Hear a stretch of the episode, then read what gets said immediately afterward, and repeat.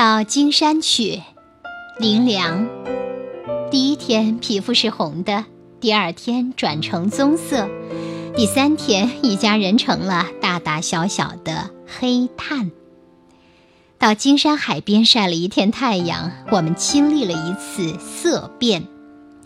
暑假刚开始的时候，家中有一个很大的旅行计划，拿出日历、地图、算盘，在电灯下的餐桌上研究横贯公路。可惜人类不像蜗牛，不能带房子出去旅行，这个可能成真的梦就因为没人看家破灭了。我们只不过在家庭绘画中相当热烈地游历了一趟地图上的横贯公路。太太的铅笔尖儿所到过的地方，对我们来说都成了梦乡的名胜。我们心中的汽车到过天祥，我们还到招待所的游泳池里去泡水，还遇到几个外国人，还听到一个留学生对风光的赞美。呃，这里的风景真好。哈，假的，伟伟说。英英说，超过一天路程的旅行是旅不成了，还是找天黑以前可以回来的地方吧。这样的一个地方就是石门水库，一家人又热热闹闹地爬上新中汽车，一直开到地图上的石门水库。但是琪琪不怎么喜欢那个地方，不肯下车。大家又回到台北。石门水库有什么不好？别人都不知道，早就念过了。琪琪说，意思是他早就在课本上念过有关石门水库的短小的记载。自己对石门水库的兴趣也并不高的英英，对于纠正琪琪的坏逻辑兴趣却很高。横贯公路你也念过呀？可是我没去过。石门水库你去过啦？可是我念过。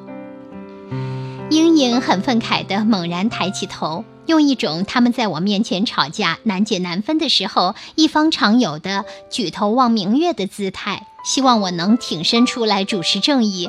及时抑制他方的野蛮的舌头。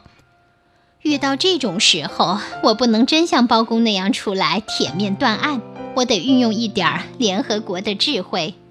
我对英英说：“啊，你没听懂琪琪的意思。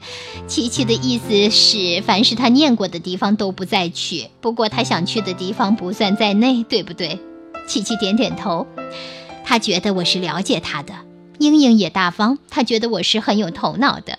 跟他同时发现了他所发现的对方的显然缺乏理性，而且帮他很温和地挖苦了对方。暴风雨一向是这么平息的。琪琪为什么不喜欢到石门水库去？别人都不知道，只有我知道，因为他就是不喜欢到石门水库去，这就是原因。一切的小孩子都是这样，一切的大人都是这样，全人类都是这样。没有一个人类是纯理性的，人类只是在自己所能接受的理性的范围内追求理性的高级动物罢了。可是人类的可爱也就在这种地方呀。比较起来，人类是更应该称作心理学的动物。爱人者，人恒爱之。孟子的话就是非常心理学的。小时候我不喜欢吃西红柿。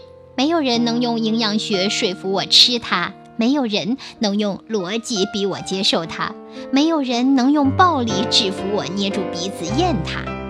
可是我的母亲根本不知道我不爱吃西红柿，误拿一个西红柿剥皮沾糖给我吃，我就误把我不喜欢吃的西红柿很高兴地吃了。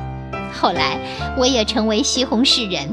不是为了营养学的事实，不是为了逻辑的必然，也不是为了对暴力屈服，只不过是为了母亲也吃它罢了。孩子不喜欢去石门水库玩，我并不忙着问他们的理由，我忙的是在地图上找地点，让他们自由表示爱物。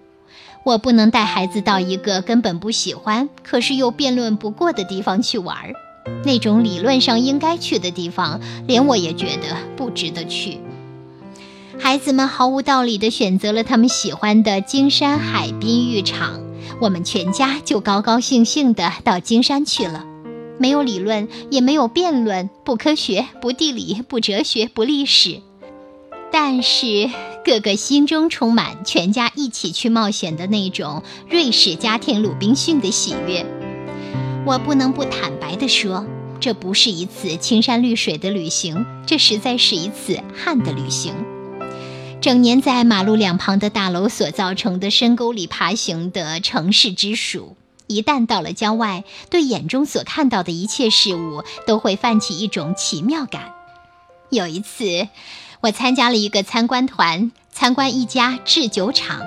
那些由于喜悦而变得兴奋、好奇、天真的团员，嘴里不停地发出“哦，这是什么”的问句，对一切都觉得新鲜。大队走到一条走廊上，一个进入忘我状态的团员很热心地指着墙角一样东西，很虔诚地请教接待人员。下面是对话：“啊，这是什么？扫帚？做什么用的？扫地？呃，酒厂特别定制的。”街上买的哦，真了不起！哪里哪里？火车到了市郊，我又听到孩子们的嘴里发出那种参观团式的惊呼：人、房子、山、草、树、狗。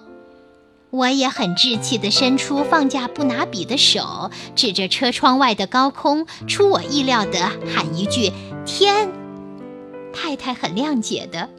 在有节拍的铁轮声中，向我点头微笑，安慰我不必为我的举动惭愧。为了报答他，我在他欢呼脚踏车的时候，也很同情地微笑点头，鼓励他不必为说出去的话后悔。一家人像一串捆在一起卖的由大而小的螃蟹，挤、赶、追、排队，全都在一起。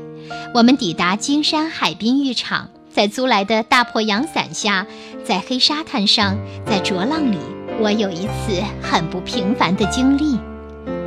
我的意思并不是说像稿子写熟了的作家那样，很不负责任地填上一句，仿佛又回到了童年。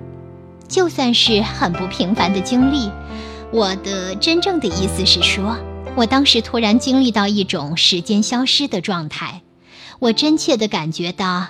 脚下踩的黑沙滩是故乡鼓浪屿的白沙滩，我的太太就是我的弟弟，就是我的母亲，就是我的孩子，就是我的外祖母，就是我的同学，就是我的校长，就是我的班主任。